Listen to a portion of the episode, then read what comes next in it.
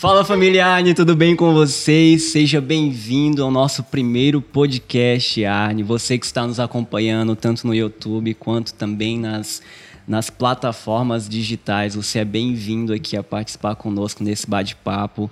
Eu estou aqui com dois convidados especiais. Para mim é uma honra estar sentado com vocês à mesa, com o apóstolo Amém. Levi, com o pastor Eduardo. Nós vamos, nós vamos conversar um pouquinho aqui sobre igreja, ministério, né, vida ministerial. Mas, gente, antes de a gente começar, vamos distribuir um pouquinho de água. Hoje está um calor aqui, né, Du? Tá. Vamos conversar calor. um pouco aqui. Deixa eu pegar aqui. Uma aguinha, né? Gente, é sério, hoje está muito quente. Nós estamos Acabamos de almoçar, viemos sentar aqui gravar um pouco. É, eu quero começar, nem sei por onde começar aqui, mas eu acho que eu vou, eu vou começar primeiro com o apóstolo Levi, até porque todo o ministério que, que foi, foi fundado daqui também tem a ver com a história do, do, do Edu, né? Eu vou chamar de Edu, tá, mano? Tá então, bom. Ficar bem tranquilo. Fica à vontade. É, eu queria que o senhor contasse um pouco, assim, como, como que é a sua história, né, dentro da, da igreja, sua vida cristã, como surgiu, porque hoje as pessoas têm, conhecem o Senhor, né, pelo ministério, pelos CIOs, pelos seminários, uhum. mas talvez não conhecem tão profundamente, tão de perto ali, talvez não saibam um pouco da sua história, né? Eu queria que o senhor comentasse um pouco com a gente. Olá, família Arne, que bom chegar até você aí, essa tarde aqui maravilhosa, podemos conversar um pouco aí sobre vida cristã e ministério. Bom, a minha caminhada com o Senhor se deu aí, iniciando no ano 78, 1978, Uau. muitos irmãos da igreja aqui nem, nem eram nascidos Eu não era ainda, nascido. Né? Nem eu você. não era nascido. Claro, Muito nem o Eduardo, né? Meu Deus. Muito menos o, o Eduardo, né? Mas no dia 12 de janeiro de 78 eu tive uma experiência maravilhosa com o Senhor, onde me resgatou de uma vida de drogas, tudo. E ali se deu o início, nunca jamais esquecerei aquela noite, foi algo assim tremendo, maravilhoso. Uh, eu fui até a uma reunião de igreja, era uma, uma campanha de evangelismo, estava um ex-feiticeiro ali ministrando, né? Meu Deus. E era muito forte a mensagem que ele pregava lá em cima de João 8, 32, 36. Uhum. Conhecereis a verdade, a verdade, verdade vos libertará. libertará. E se, pois, o Filho vos libertar, verdadeiramente sereis livres. E o slogan daquela campanha era: Venha como está, que Jesus te recebe, né? E esse ex-feiticeiro estava dando o seu testemunho ali e tal. E até eu nem tinha intenção de ir, eu fui mais em respeito a uma pessoa que era muito amiga minha, era um amigo lá da roda de drogas também, tinha se convertido. Aí te convidou. E aí eu encontrei ele no centro, né, fui procurar ele para queimar uma coisa, um baseado, uma coisa assim. Meu Deus. Aí disse, não, Olha, ter... isso é novo, ninguém aí ele sabe. falou assim, olha, eu encontrei algo que faz a cabeça permanentemente. Meu Deus. Isso aí que a gente usa é a maior utopia que existe, né? Você usa uma droga, acaba o efeito, você fica uhum. ruim novamente, mal, mas encontrei algo que vai fazer a tua cabeça eternamente, para sempre. É Jesus, e vou te levar Uau. num local. Uau. Eu não queria ir, eu fui em respeito a ele, porque era uhum. muito amigo meu. E, para surpresa minha, aquele dia o Senhor me alcançou ali o testemunho daquele ex-feiticeiro foi muito forte uhum. e no final ele fez o apelo e aquilo falou assim muito forte comigo, né? Eu Sim. fui à frente e aquele dia realmente foi uma transformação total. Tanto Sim, é que a minha família, meus irmãos, irmãs, não acreditavam naquilo que aconteceu, nem a minha vizinhança. Houve pessoas que disseram assim: não, ele está dando um tempo aí, está meio sendo perseguido pela polícia. A hora tá fugindo que, a hora que dá uma amenizada, ele vai voltar com toda a garra novamente. Sim. E ali cedeu o início da minha vida cristã. Uau. E na minha vida foi tudo muito rápido as coisas, porque sempre, até hoje, eu tenho uma sede muito grande da pessoa de Deus, é, de conhecer o mistério de Deus, Cristo, né? Sim. Com um mês eu nem era batizado nas águas, já fui batizado no Espírito Santo. Nossa, muito Isso rápido. foi no dia de sábado. No domingo eu tive a primeira experiência de orar com alguém, ele se endemoniou, nem sabia como expulsar um demônio. Meu Deus. Falei algumas palavras, mas tinha autoridade, aquele Meu espírito Deus, maligno cara. foi embora. Aí comecei a orar com pessoas, manifestava demônio, ia embora. E Deus foi fazendo a obra. Em suma, Jonatas, com seis meses de convertido, eu já estava pregando nos retiros da igreja. Uau. Sem nunca ir para um seminário. Com menos de Meu um ano, Deus. já queriam me colocar como co-pastor da igreja, na Igreja Batista. Lá tem a, o co-pastor chamado vice-moderador. Uhum. Aí escolheram dois nomes, e eu era um dos nomes, que fui indicado para ser co-pastor da igreja. Meu Lógico que eu Deus. não ia aceitar, eu não tinha nem um ano de convertido, mas como pregava, Isso, isso foi em seis retiro- meses. Hã? Isso foi em seis meses. Sim, seis meses. Seis meses eu estava pregando e com menos de um ano queriam me colocar como, como co-pastor da igreja. aí loucura. fizeram a votação, aí um outro irmão também tinha feito seminário e tudo, ele ficou, se não me engano, dois votos só na frente do que eu. Então a igreja olhava e disse, não, ele tem que ser co-pastor, porque eu gostava de visitar as pessoas, eu ia na favela evangelizar, eu orava com pessoas, Uhum. eu procurava ver no culto quem não ia, eu ficava preocupado com aquela pessoa, poxa, onde é que legal, tá essa pessoa legal. tal. E meu ministério começou assim. Em 78 foi assim um ano de revolução na minha vida. Meu Deus, que, que coisa, né? Que, tem, que é uma história que, como eu falei aqui no começo, as pessoas não esperam é, que, que, que é uma história de um ministério tão grande seja, tenha começado dessa, isso dessa assim, maneira, é. desse- dessa forma, né? Isso é incrível. A gente olha, meu Deus, cara, olha a forma que Deus trabalha, muitas vezes é diferente de um para o outro, né? Mas, cara, que história bacana. Veja só, né? Hoje a gente tem um ministério e tem alcançado todo o Brasil, as nações. Mas a primeira cancha, vamos dizer, que eu achei para pregar foi uma favela. Uau. Eu ia todo sábado, domingo à tarde, para ministrar, para pregar naquela favela, um bairro pesado aqui de Uhum. Curitiba, uma comunidade que era conhecida como Inferninho. As pessoas tinham até medo de passar lá perto. Hoje não tem mais, né? Derrubaram tudo, tem casa no lugar, mas era um local muito pesado. E a gente ganhou muitas pessoas ali Sim. para Jesus. Sim. Na Igreja Batista Renovada, né, onde eu me converti, ficou muitas pessoas ali através do nosso trabalho. Foi aí que começou meu ministério. Eu nunca fui para o Instituto Bíblico, Uhum. nunca fui para um seminário, por mais que a gente ministre, né?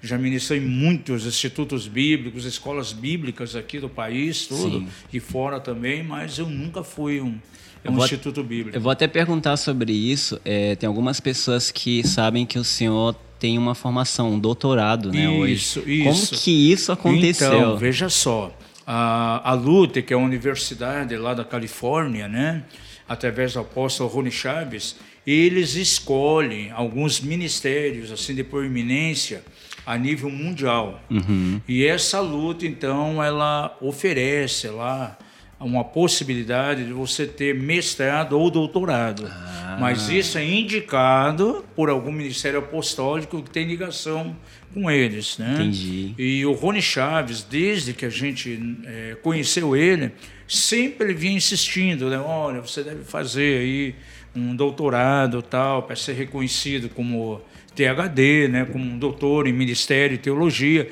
e nos convidou muitas vezes. Mas a gente aí com a agenda lotada, seminário, ministrando, né, nunca teve oportunidade de parar para isso. Aí quando chegou alguns anos atrás aí, é, um dos convites, eu senti fortemente que naquele ano eu deveria ir até Deveria Costa fazer. Rica, fazer as aulas, né?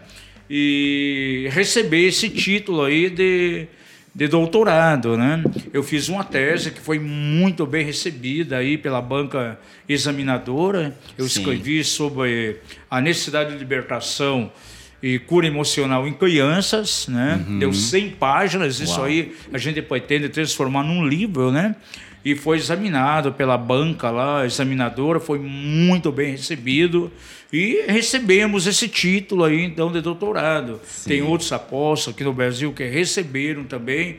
É, na verdade, vem por indicação, não é quem quer, ah, eu quero ir para, né, através da Costa Simplesmente Rica, eu quero fazer, fazer- esse curso lá da Califórnia, eu vou ter um mestrado, Aham. ou ainda vou ter um doutorado. Não, esses pessoal são escolhidos a dedo, né, por um grupo de apóstolos que escolhem, e o meu nome foi escolhido, e até senti que eles insistiram alguns anos comigo, Caramba. até que chegou o momento da gente ir então participar, né, e Sim, ter então sim. esse título aí de, de doutorado. Se não me engano, ele pode ser validado aqui no Brasil pelo pelo Ministério de Educação e Cultura, né? E isso é para a glória de Deus, né? Glória a e Deus, ainda isso é que muito bom. para mim eu acho que não isso não é importante.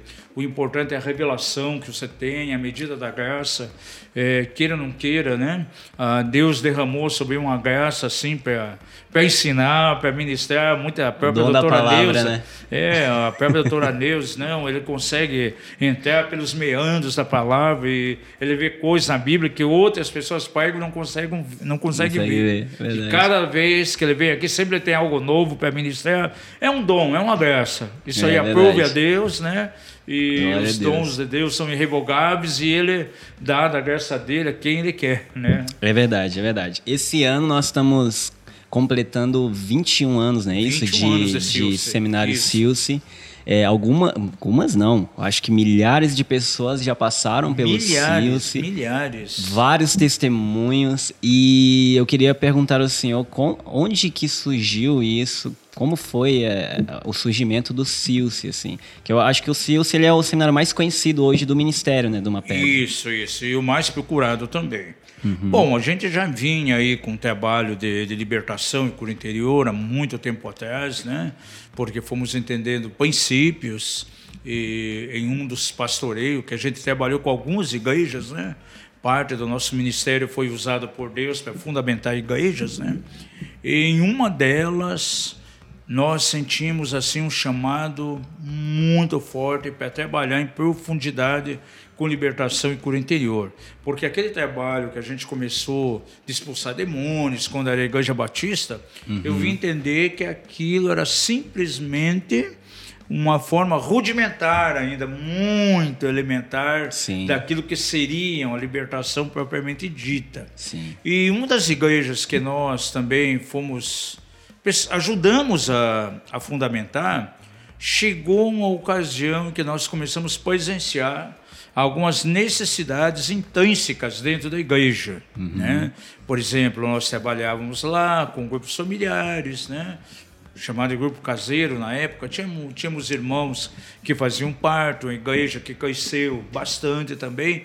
No entanto, muitas pessoas problematizadas e com o pastor já não sabia como resolver tais questão.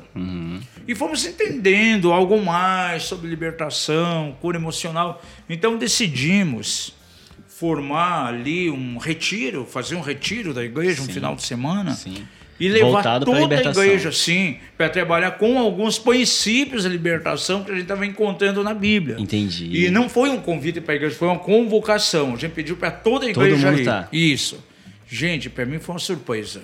Uau. Jonatas, eu vi pessoas que eram discípulas minhas, que estavam ali fixados na igreja com raízes, pessoas que não faltavam, por exemplo, eh, nos grupos caseiros, nos cultos, e tinham tantos problemas espirituais que a gente não sabia por quê. Aí eu vim entender por que a gente trabalhava, trabalhava, trabalhava e não vinha resultado na vida deles. Sim, Aplicamos sim. princípios de cura e libertação, gente, foi algo extraordinário. Uau. Eu vi discípulos nossos ali endemoniados, Meu Deus. saindo demônios. Eu, aí eu fiquei, puxa, mas como é que pode isso?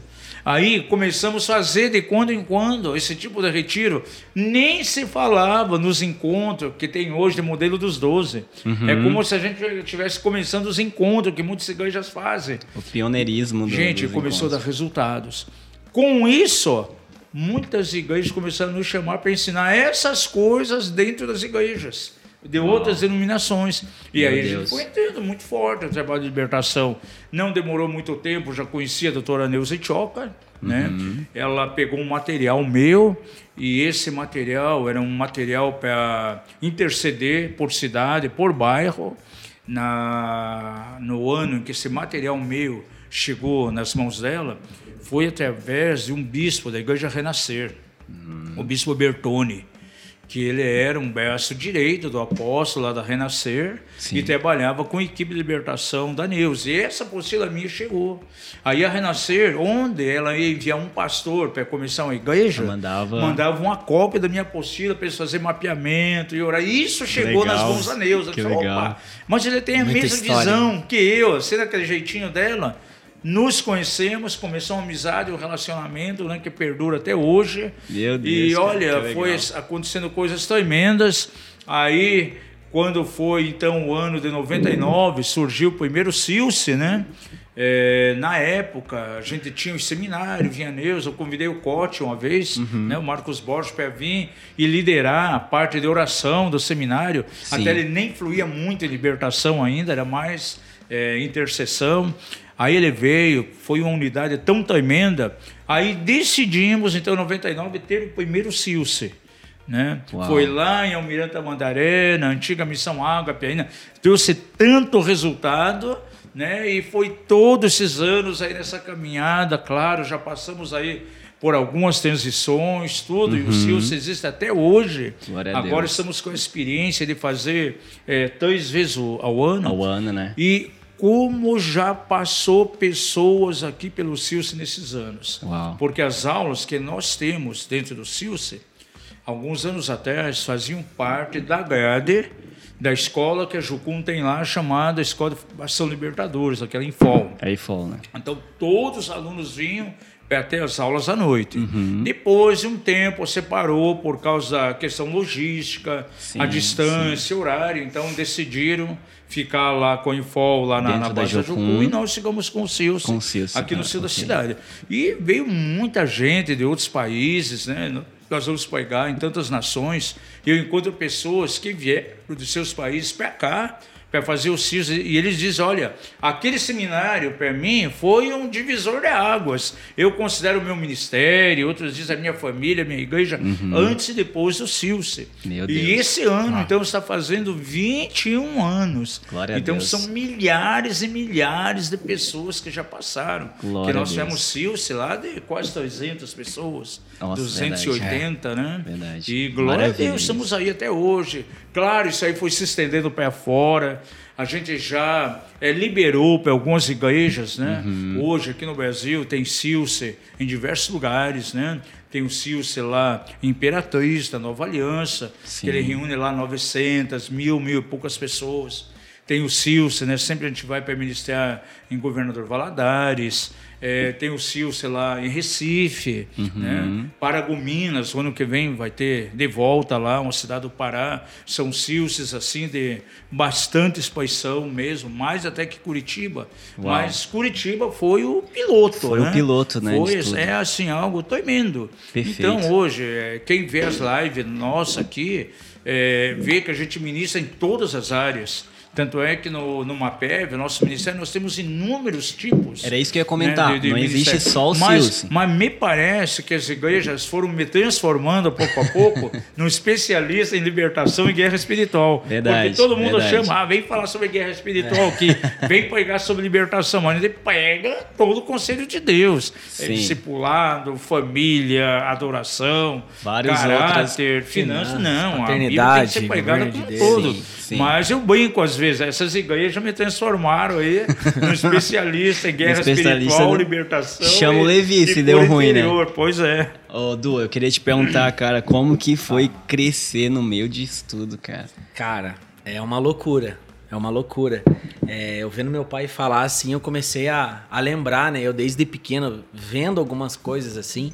Evidente que bem lá no início eu não lembro, né? é, Muito pequeno e tal. Sim, Mas eu peguei anos. bem esse crescimento, assim, do Silce, né? Uhum. É, eu sempre fui bem companheiro do, do meu pai, então ele começou a viajar um pouco em algumas igrejas, em algumas não, várias igrejas.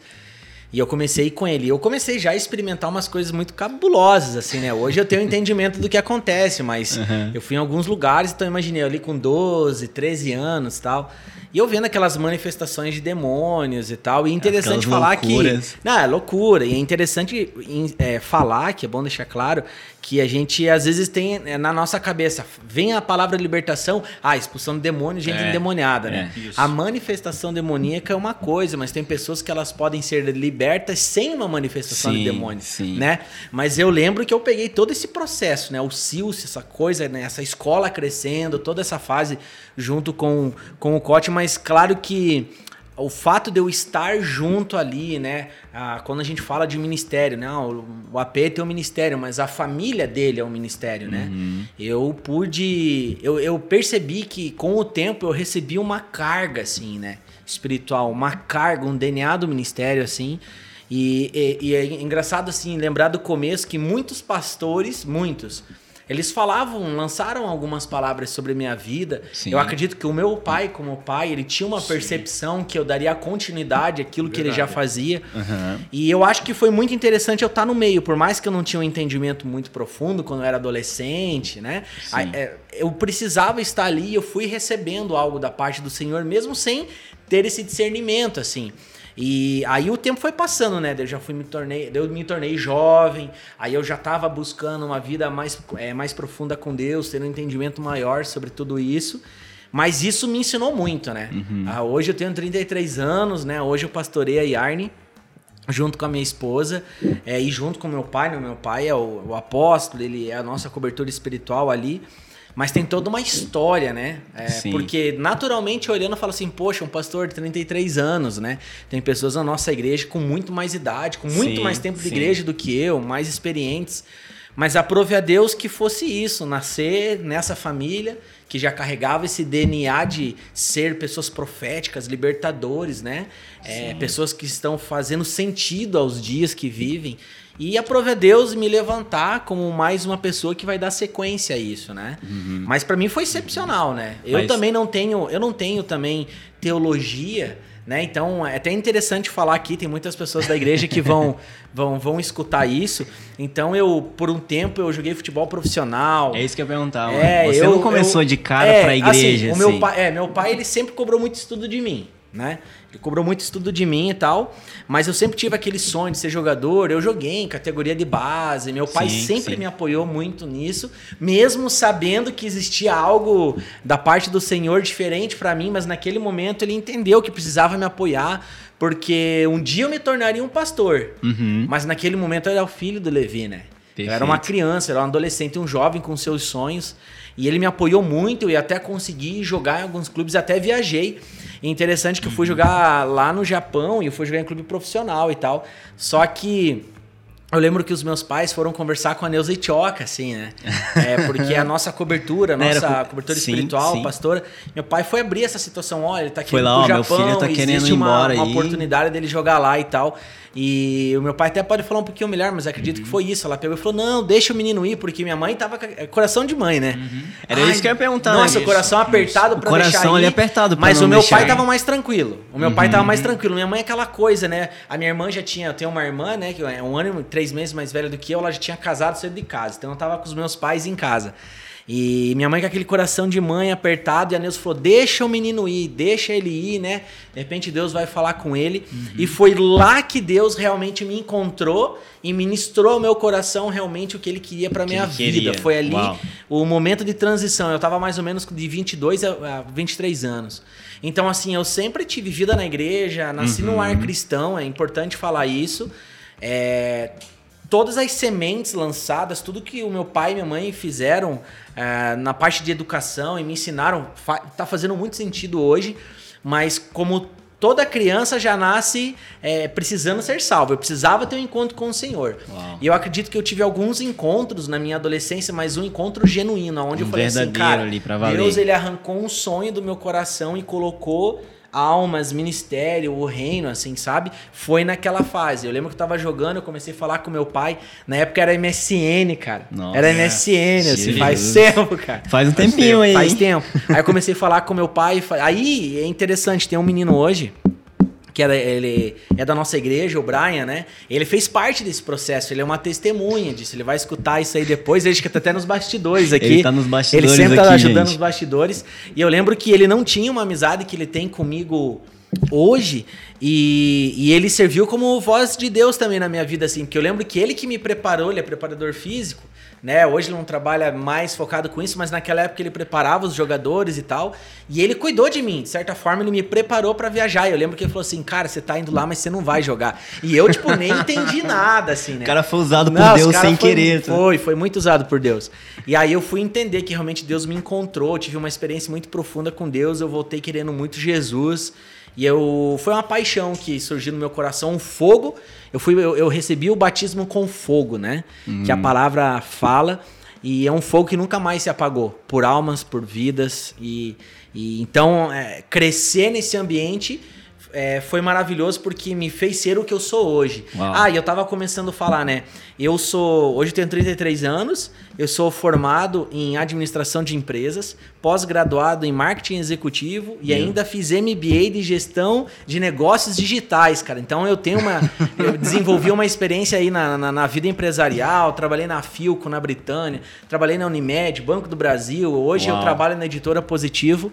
Mas eu tô vivendo aqueles dias meio de transição, assim, eu sei que Deus- logo Deus vai estar me deixando em tempo integral, assim, Glória mas a gente Deus, tem muita calma, né? A gente tem que ter sabedoria no tempo dele. É que as aquela- coisas vão acontecer, né? Aquela velha pergunta que todo mundo faz pra pastor, né? Sim. Ah, você é pastor, mas você trabalha com o quê? Não, rapaz. Ah, ele parou de trabalhar, não Agora ele trabalha trabalhar, mais. né? Não trabalha, vive pela fé. Mas, mas você trabalha com o quê? Aí a pessoa tem que. Uma Mas é coisa, bom? viu, João, que eu acho interessante, essa idade dele aí, 22 para 22 anos, a minha ordenação foi com 22 anos de idade. Uau, eu era legal. solteiro ainda, né? Nessa mesma idade. Isso, fui ordenado, né?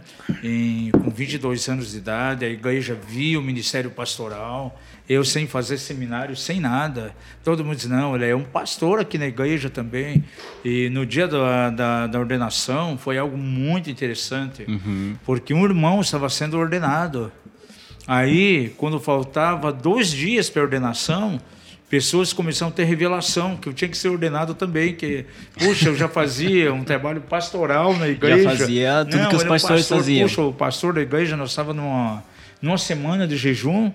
Para mim, assim, de repente, eu fui surpreendido. Ele chegou para ele e disse, olha, domingo vai ter ordenação do irmão tal e você vai ser ordenado junto. Eu pensei que estava até brincando. Não, você Deus. vai ser, sim, a igreja quer que seja você seja ordenado, porque vê você realmente como pastor. Então, com aqui na 22 igreja. anos de idade, Com 22 anos, era solteiro. Meu Aí Deus, foi ordenado como pastor na igreja. Caramba, é, É, muito- Já, e, muita- já- e nessa época eu já viajava pregando também. Já, via, né? já fazia Viajava viagens, com o pastor, outras vezes ia mais. sozinho. Mas o senhor também, não, teve, não teve essa questão. O senhor trabalhou também na. na- Trabalhei, sim, trabalhei. Olha, quando eu era criança, dois, que eu vim de uma família muito pobre, né? É, eu tinha alguns sonhos. É, um dos sonhos meus, trabalhar em banco. Uhum. Né? Outro sonho, trabalhar em algo do governo. não, não, não porque queria ter uma, uma vida Muito boa, dinheiro. tranquila, tal, Aham. tal, tal. Porque você diz, olha, esse pessoal que trabalha em coisa do governo tem uma vida folgada, ganha É, salário né? bem e trabalha pouco. Não, não era isso. Era um desejo que É um tinha. no- desejo seu. E olha, e glória a Deus, eu consegui trabalhar nos dois. Porque passei tudo no, num- numa seleção dentro do Ministério da Fazenda. E isso eu- era uma época que eu estava, tipo assim, seminarista. Né? É, logo após a minha ordenação, eu entrei num tempo de ficar trabalhando só com a igreja ali. Né? E eu, o que a igreja me pagava de salário, eu creio que a maioria não conseguiria viver hoje.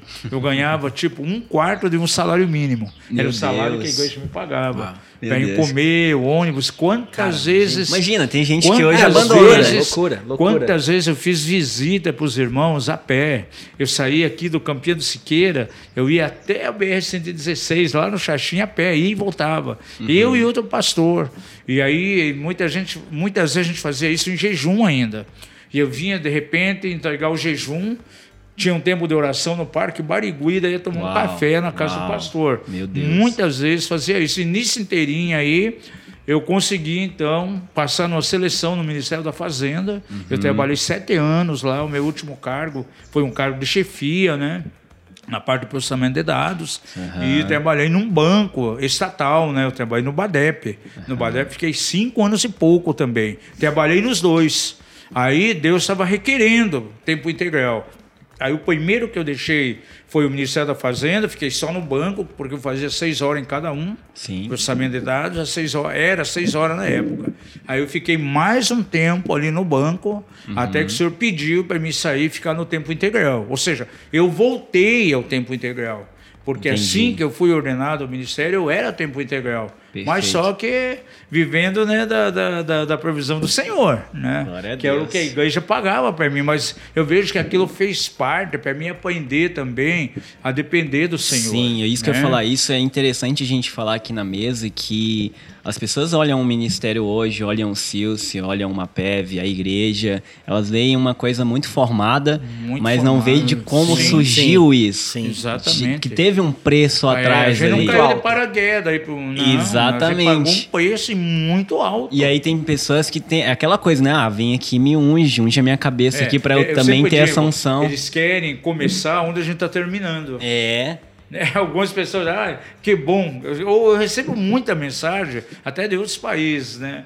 Da África, por exemplo, tem muitos irmãos da África que escrevem, ah, eu quero trabalhar no teu ministério, né? Coloca uma PEB, coloca a Igreja Rei das Nações aqui. Semana passada mesmo recebi, recebi Meu Deus. né? Eu pessoa que eu nem conheço, nunca vi na minha vida.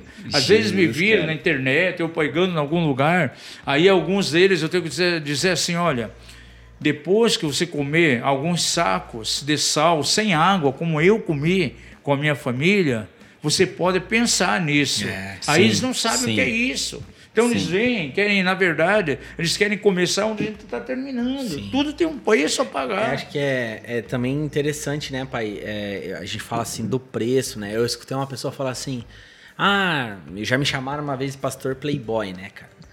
Ah, é interessante falar isso, né? Pastor playboy. Chegou. Não, imagine, né, cara? Imagina. Não, e, e era numa época que não era como eu tô hoje, né? Que tem uma condição financeira bacana, legal. Não sou milionário, não sou rico, mas eu consigo, né? é, manter ali, a gente se manter, manter a casa. Mas me chamou de pastor playboy, né? No momento eu pensei assim, meu Deus, cara, ele não, ele não sabe 1% do que eu já passei junto Sim, com a minha família para chegar até aqui. E na verdade foi até um comentário infeliz, assim. Eu acho que porque era todo piazão, bem vestido, jovem, né? muito jovem. mais. Mas é, é, é legal falar assim que, é igual meu pai falou, a família passou por um processo assim Sim. de, de muitas mudanças e transformações, né? Então, como ele Sim. falou, eu e minha irmã, muito pequenos, estavam numa condição financeira assim muito, Muito boa, boa, porque na- meu pai, ele assim, criança, passou assim necessidades na adolescência, juventude, mas daí ele conquistou, conseguiu trabalhar e Depois daí da quando ele casou, mudou. depois da conversão mudou tudo, ele casou e dava uma condição, ele tinha uma condição boa. financeira muito boa. Então eu, Salário eu, muito eu dois assim, lugares. pequeno, criança, tive uma infância muito privilegiada.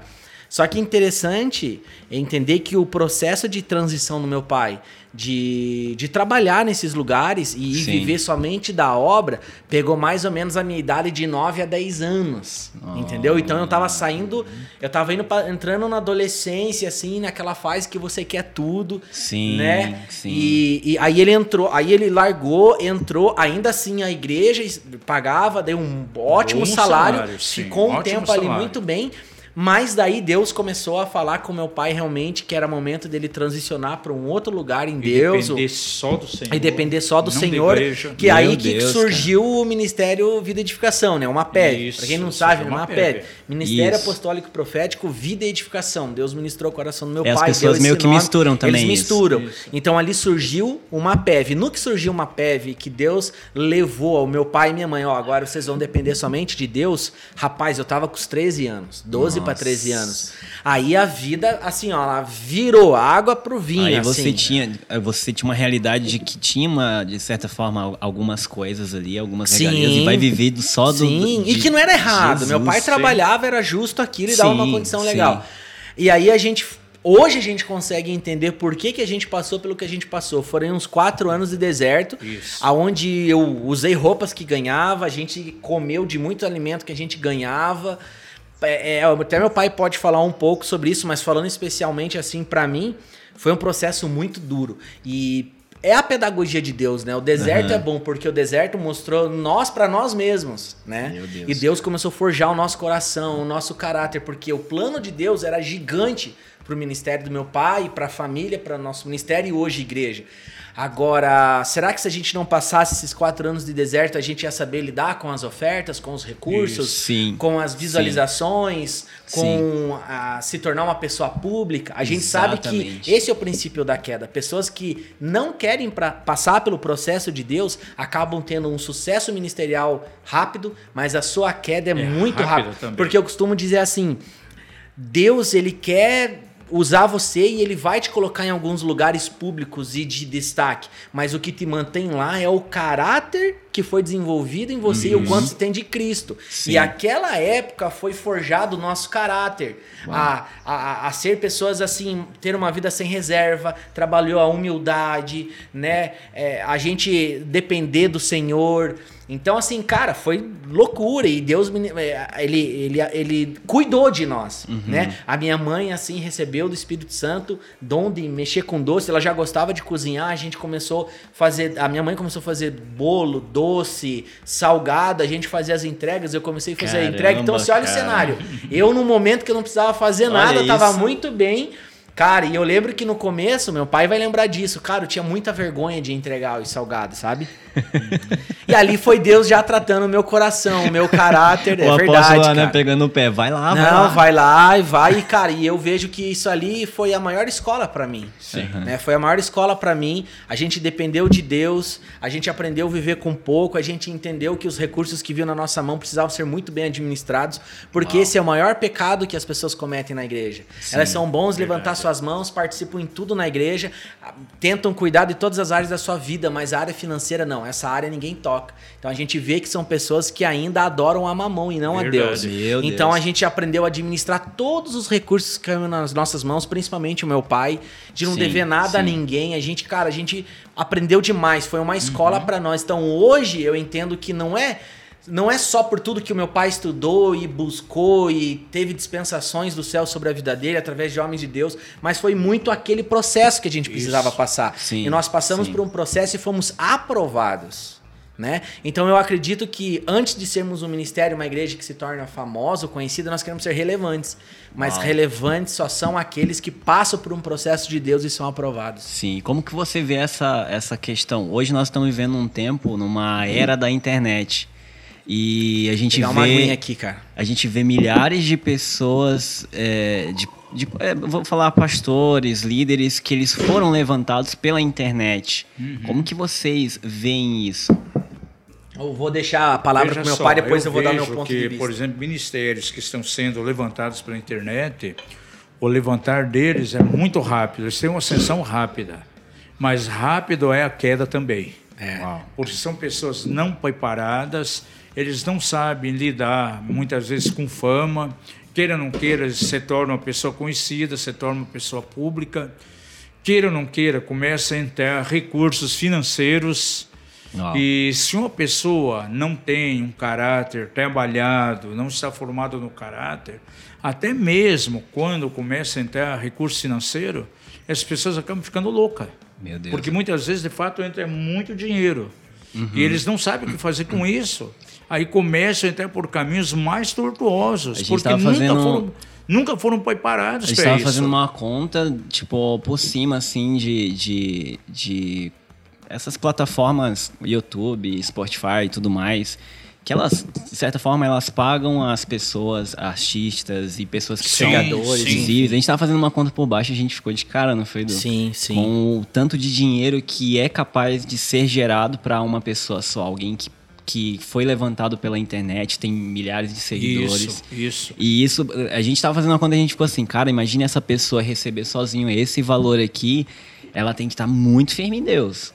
Pra não se, se deixar levar pelas coisas que ela ganhou ali, né? O tanto de Verdade. dinheiro que entra, o tanto de patrocínio que entra das coisas, que agora tudo é, é assim, né? Patrocínio, eu vou te patrocinar. Perfeito. Roupa você vai usar por causa disso, vai usar com essa Isso. nossa marca, assim, né? Isso. Fala um pouquinho da sua visão, do. É, eu, eu, eu vejo da seguinte forma, né? Eu sempre costumo dizer na nossa igreja e, e em todos os lugares, a internet é de Deus, cara. Nossa, glória a Deus pela internet, pela de ser, é, é, é, por esse desenvolvimento da tecnologia e a gente consegue levar o evangelho, a boa notícia a muitas pessoas. Hoje aí a gente tem, né, meu pai sempre com as lives aí e a gente consegue ter esse controle e ver os países que têm sido alcançado a palavra de Deus. Então a gente está aqui utilizando dessas plataformas, a gente vai fazer isso cada vez mais. Então, primeiro é bom falar isso que a gente crê que isso é de Deus, a gente tem que usar para as coisas boas, porque o mundo tem usado para as coisas ruins, propagar coisas ruins, É verdade. levar é, pensamentos errados para as pessoas, ideias erradas, tudo aquilo que afasta a pessoa de Deus. Então é, é interessante a gente falar isso. Agora eu tenho uma visão assim bem clara. É, muitas pessoas foram levantadas com essa onda da internet. A internet levantou muitas pessoas que Deus não quis levantar. Uau. Então Deus, ele levanta sim algumas pessoas, sempre foi assim, mas eu vejo que muitas pessoas foram levantadas pela internet e não por Deus.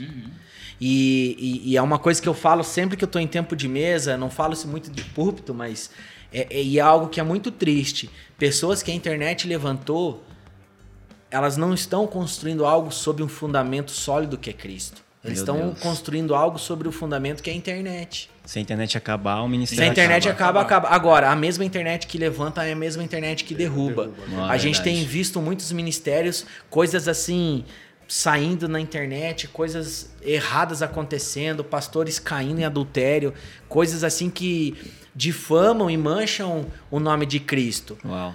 Todavia, a instituição igreja, ela erra muito, faz muitas coisas erradas, mas a noiva de Cristo, a igreja de Cristo, ela é pura, ela é perfeita, ela é maravilhosa. Então eu vejo assim que muitos jovens, eu falo jovens porque essa é uma há muitos que se levantaram com a internet são jovens. Tem pastores mais antigos que já tinham um ministério ali desenvolvido e que, na verdade, só transicionaram para a internet, tá tudo bem. Mas eu vejo que tem um número de jovens grandes que eram líderes nas suas igrejas.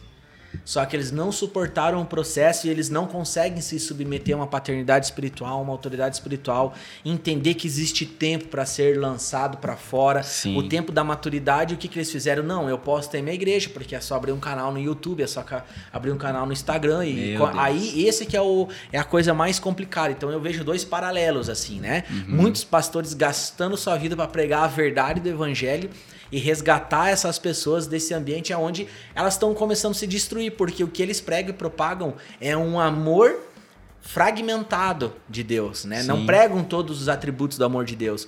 Então eu vejo muito claro dessa forma, mas eu tenho muita esperança que tais pessoas que pregam coisas que não são certas, que são coisas que são inverdades. Porque deixa eu falar uma coisa, gente. Uma coisa é você pregar um versículo, outra coisa é você pregar a palavra de Deus. Meu Deus.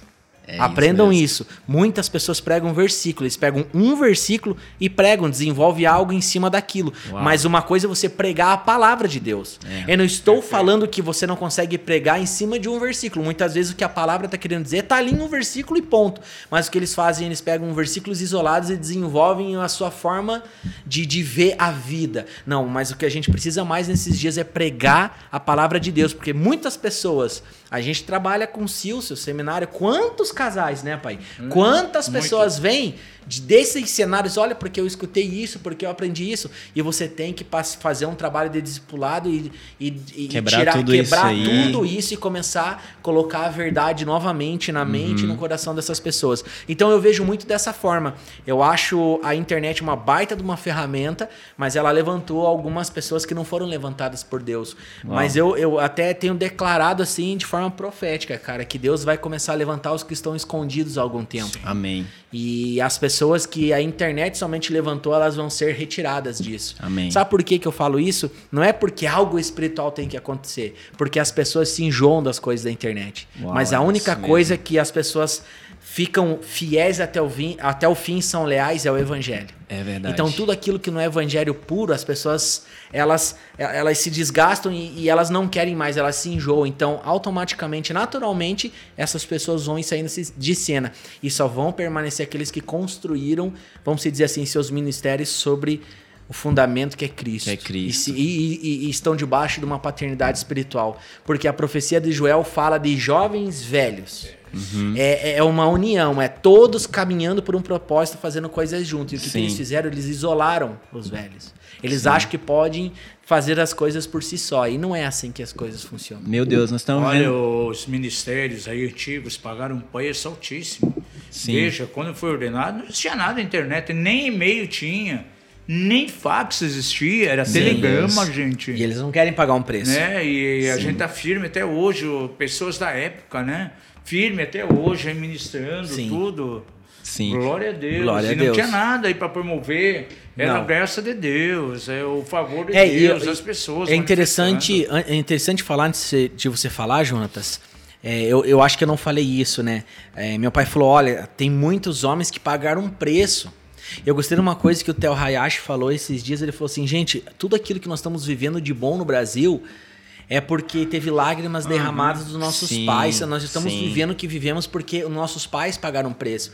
E essa nova geração ela não consegue lidar com essa palavra preço. Porque eles vêm falar, não, mas Jesus já pagou tudo na cruz. É, não, eles tá não tudo conseguem ter um discernimento de que uma coisa é uma coisa, outra coisa é outra coisa. É. Então, qual é o preço que eu tenho que pagar? Cara, eu tenho que ter os meus joelhos dobrados, eu tenho que derramar lágrimas, eu tenho que me transformar num libertador.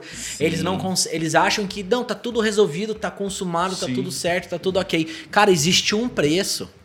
Né? Então as pessoas acham, não, eu tô pronto, eu só tenho um microfone, eu tenho uma câmera, eu posso. Não, pera Posso lá, cara, você não doutrinar. vai doutrinar o Brasil, não, meu filho. Meu você Deus. precisa ralar muito, você precisa conhecer o coração de Deus, não saber os algoritmos da internet. Uau, é isso Você mesmo. Sabe o que, entende? que a gente tinha na época, Jonas? Ah.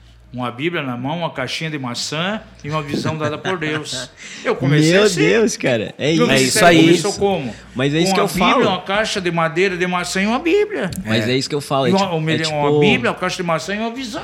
É tipo, tem uma geração, que eu falo pela, pela minha geração de, de- Eu tenho 27 anos de idade e hoje estou inserido no ministério do apóstolo. E quanto temor eu tenho de um ministério que tem mais idade que eu, de vida, um ministério de, de o quê? Uns 40 anos, não é isso, apóstolo?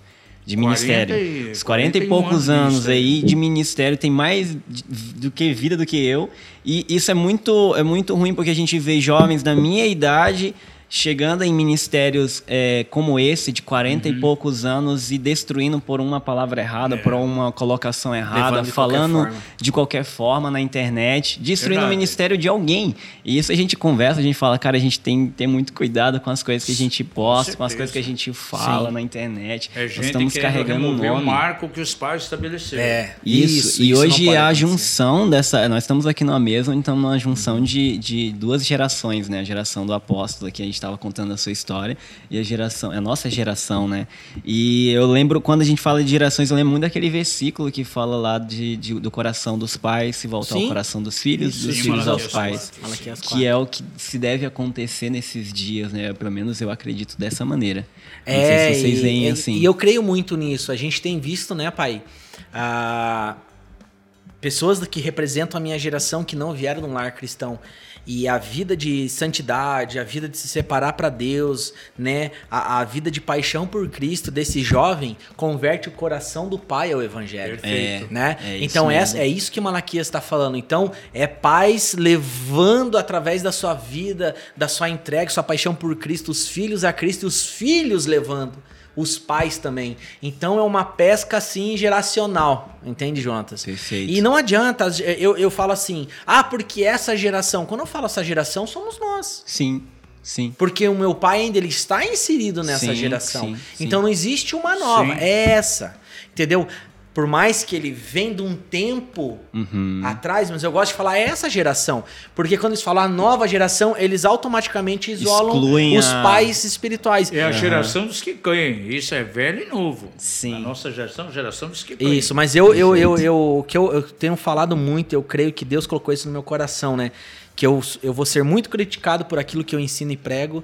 Eu vou ser muito porque eu não. é, é, é, eu, eu falo muito sobre você estar debaixo de uma paternidade, você se submeter a uma liderança, é, é voltar a falar sobre os fundamentos elementares e os princípios da palavra de Deus Uau. e levar esse povo a realmente. Eu quero inspirar as pessoas ter uma vida com Deus, Uau. decidir ser de Cristo, porque existe muitos evangélicos, mas poucos filhos. Meu Deus. Tem muita gente na igreja que acha que é filho de Deus, mas não é, Mas não é. porque nem foi enxertado em Cristo, talvez nem batizado foi numa atitude pública de fé. Uhum.